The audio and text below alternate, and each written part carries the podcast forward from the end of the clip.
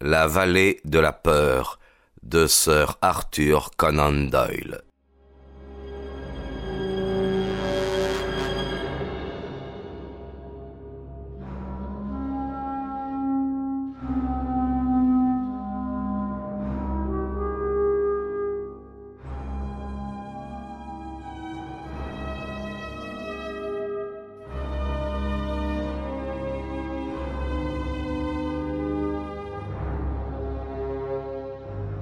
Tel fut en substance le témoignage du maître d'hôtel. La déposition de Madame Allen, la femme de chambre, corrobora complètement ce récit. Sa chambre était légèrement plus proche du devant de la maison que l'office où travaillait Hams. Elle se préparait à se mettre au lit quand elle avait entendu le violent coup de sonnette. Elle était un peu dure d'oreille. Peut-être était-ce la raison pour laquelle elle n'avait pas entendu la détonation. De toute façon, le bureau était loin. Elle se rappelait avoir entendu un bruit qu'elle avait pris pour une porte qui claquait, mais c'était beaucoup plus tôt, au moins une demi-heure avant le coup de sonnette. Quand M. Hams avait couru vers les pièces du devant, elle l'avait accompagné. Elle avait vu M. Barker très pâle, très surexcité, sortir du bureau. Il s'était précipité au devant de Mme Douglas qui descendait l'escalier. Il l'avait supplié de remonter et elle lui avait répondu quelque chose que madame Allen n'avait pas compris. Emmenez-la, restez auprès d'elle, lui avait ordonné M. Barker. Elle l'avait donc fait remonter dans sa chambre et elle avait essayé de la calmer. Madame Douglas, très nerveuse, tremblait de tous ses membres, mais elle n'avait pas cherché à redescendre. Elle était demeurée assise en robe de chambre auprès du feu, la tête dans les mains. Madame Allen ne l'avait pas quittée de la nuit. Quant aux autres domestiques, ils étaient tous couchés et ils ne furent alertés que très peu de temps avant l'arrivée de la police. Ils dormaient à d'autres extrémités de la maison. Il leur aurait été impossible d'entendre quoi que ce fût. Et voilà pour la femme de chambre, qui ne put rien ajouter en réponse aux questions posées, sinon des lamentations et des exclamations de stupéfaction. Monsieur Cécile Barker lui succéda, en ce qui concernait les événements de la nuit, il avait très peu de choses à ajouter à ce qu'il avait déjà dit au sergent Wilson. Personnellement, il était persuadé que le meurtrier s'était enfui par la fenêtre. Selon lui, la tache de sang ne permettait pas d'en douter. D'ailleurs, comme le pont était relevé, il n'avait pas d'autre moyen de s'échapper. Il ne pouvait pas s'expliquer comment l'assassin avait pu disparaître, ou pourquoi il n'avait pas pris sa bicyclette en admettant que ce fût la sienne.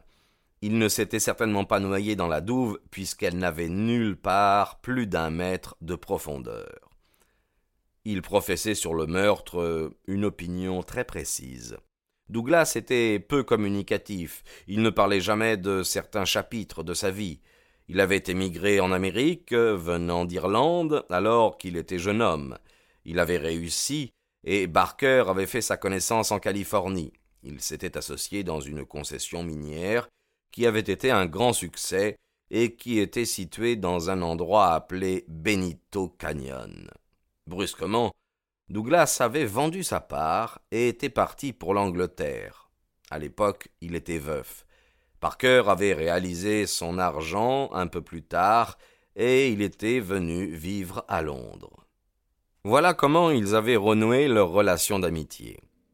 Douglas lui avait donné l'impression qu'un danger planait au-dessus de sa tête, et Barker avait toujours pensé que son brusque départ de Californie et aussi son installation dans cet endroit paisible de l'Angleterre étaient en rapport avec ce danger.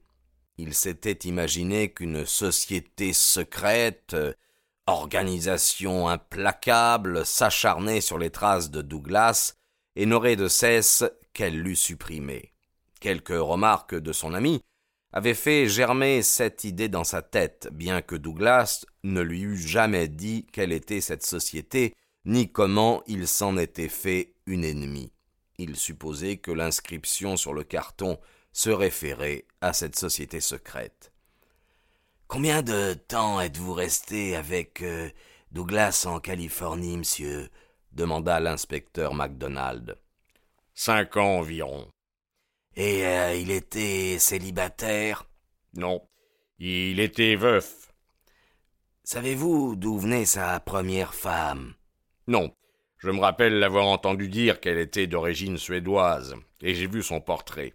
Oh, c'était une très belle femme. Elle mourut de la typhoïde au cours de l'année qui précéda notre rencontre. Vous ne situez pas son passé dans une région définie de l'Amérique Il m'a parlé de Chicago. Il connaissait bien cette ville. Il y avait travaillé. Il m'a également parlé des districts miniers de charbon et de fer. Il avait beaucoup voyagé. S'occupait-il de politique, monsieur? Euh, Et cette euh, société secrète avait-elle un but politique? Non, la politique ne l'a jamais intéressé. Vous ne pensez pas qu'il pouvait s'agir d'une société criminelle? Oh, absolument pas. Je n'ai jamais connu d'homme plus droit, plus net. Sur sa vie en, en Californie, pouvez-vous nous donner des détails particuliers, monsieur? Il préférait rester dans notre concession dans les montagnes. Il ne se rendait dans les endroits habités que lorsqu'il y était obligé. Voilà pourquoi j'avais pensé que quelqu'un le poursuivait. Quand il est parti si soudainement pour l'Europe, j'en ai eu en quelque sorte la confirmation. Je crois qu'il avait dû recevoir un avertissement. Moins d'une semaine après son départ, une demi-douzaine d'hommes se sont présentés. Ils le recherchaient. Et quel euh, genre d'hommes? Eh bien, des gens qui n'avaient pas l'air commodes. Ils sont montés à la concession et voulaient savoir où il était. Oh, je leur ai répondu qu'il était parti pour l'Europe et que j'ignorais sa destination exacte. Ils ne lui voulaient pas du bien, c'était facile à voir. Et ils étaient américains, californiens? Oh, californiens, j'en sais rien, mais américains sûrement. C'étaient pas des mineurs. Je sais pas qui ils étaient, mais j'ai été rudement content quand ils m'ont montré leur dos. Et cela remonte à six ans, monsieur. Et presque sept. Et vous aviez passé cinq ans ensemble en Californie. Cette affaire de société secrète remonterait donc à onze ans au moins. Eh bien, en effet. Il faut qu'il s'agisse d'une haine bien tenace pour s'obstiner si longtemps, d'une haine qui ne doit pas avoir des mobiles insignifiants. Je pense qu'elle a assombri toute sa vie. Elle était sans cesse présente à son esprit. Mais si un homme est menacé d'un danger, et s'il sait lequel, ne pensez-vous pas, monsieur, que normalement il se tourne vers la police pour être protégé? Peut-être s'agissait-il d'un danger contre lequel la police ne pouvait rien. Il y a une chose qu'il faut que vous sachiez. Il ne sortait jamais sans armes. Il avait toujours son revolver dans sa poche. Par malchance, il était hier soir en robe de chambre, il avait laissé son revolver dans sa chambre. Quand le pont était relevé, il se croyait sans doute en sécurité. J'aimerais un peu plus de précision dans les dates, dit MacDonald. Il y a six bonnes années que Douglas a quitté la Californie. Vous l'avez imité l'année suivante, n'est-ce pas, monsieur? En effet, oui. Et il est marié depuis cinq ans. Vous êtes donc rentré en Angleterre à l'époque de son mariage. Un mois avant, j'étais son témoin. Connaissiez-vous madame Douglas avant son mariage? Non, j'avais quitté l'Angleterre depuis dix ans. Mais vous l'avez beaucoup vue depuis. Barker regarda le détective avec une grande fermeté. Je l'ai vu, lui, beaucoup depuis son mariage, répondit-il. Si je l'ai vue elle, c'est parce qu'on ne peut pas séjourner chez un homme sans connaître sa femme. Si vous imaginez qu'il y a je ne sais quel lien. Non, non, monsieur, je n'imagine rien. Je suis tenu de rechercher tout ce qui peut se rapporter à l'affaire, mais je ne veux offenser personne. Il y a des recherches blessantes, répliqua sèchement Barker. Nous ne voulons que des faits.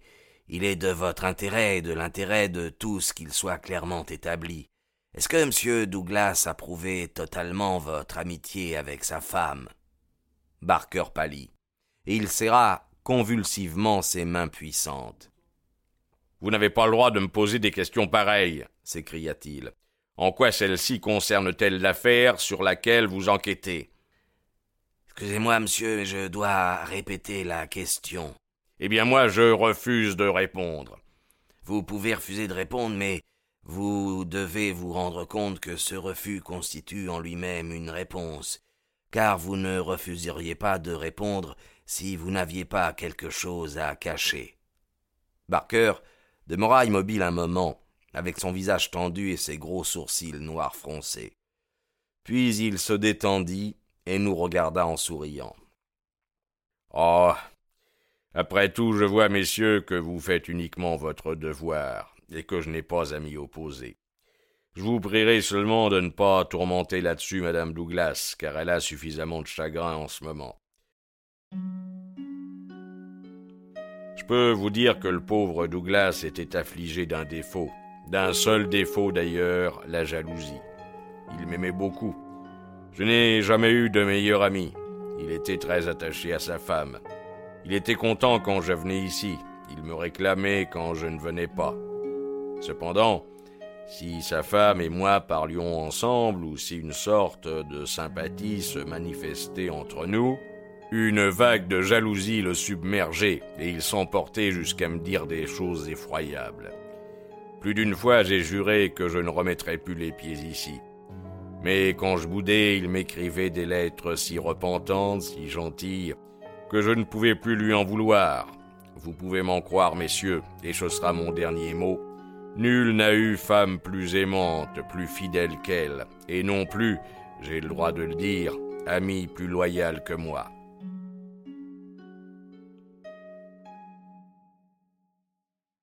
Il s'était exprimé avec force et une visible intensité de sentiment. Mais l'inspecteur MacDonald ne put pas s'empêcher de revenir sur le sujet. Vous savez, dit-il, que l'alliance de la victime a été retirée de son doigt. Vraisemblablement. Que voulez-vous dire par euh, vraisemblablement? Vous savez bien que c'est un fait, monsieur. Barker sembla embarrassé. Quand j'ai dit vraisemblablement, je voulais dire qu'il était concevable que lui-même eût retiré son alliance. Le simple fait que l'alliance ait disparu, quel que soit celui qui l'a retirée, suggérerait à n'importe qui un rapport quelconque entre son mariage et le drame, n'est-ce pas? Barker haussa ses larges épaules.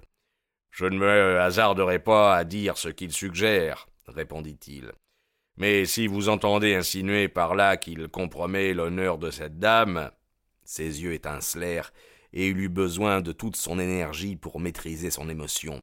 Eh bien, vous faites euh, fausse route, voilà tout. Je ne crois pas euh, que j'ai pour l'instant autre chose à vous demander, dit froidement MacDonald. Un petit détail, intervint Sherlock Holmes. Quand vous êtes entré dans le bureau, il n'y avait qu'une bougie allumée sur la table, n'est-ce pas? Oui. C'est à la lueur de cette bougie que vous avez vu qu'un terrible événement s'était produit. En effet. Vous avez aussitôt sonné pour euh, donner l'alarme? Oui. Et on est arrivé au bout de très peu de temps? Bah, Moins d'une minute après, je pense.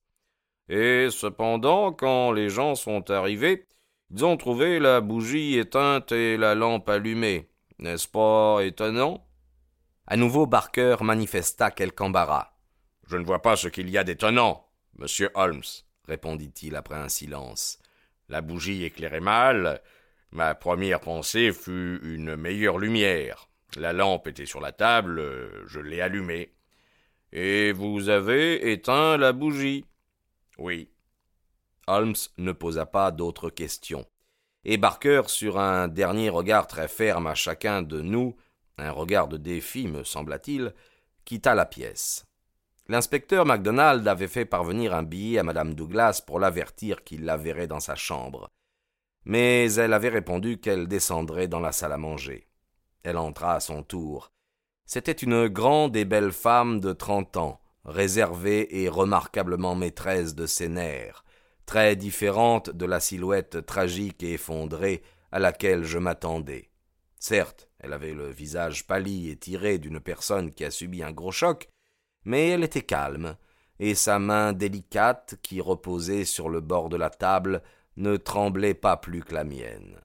Ses yeux tristes nous dévisagèrent l'un après l'autre avec une expression curieusement interrogative. Puis ce regard inquisiteur fit place tout à coup à une question brusque. Avez-vous enfin découvert quelque chose?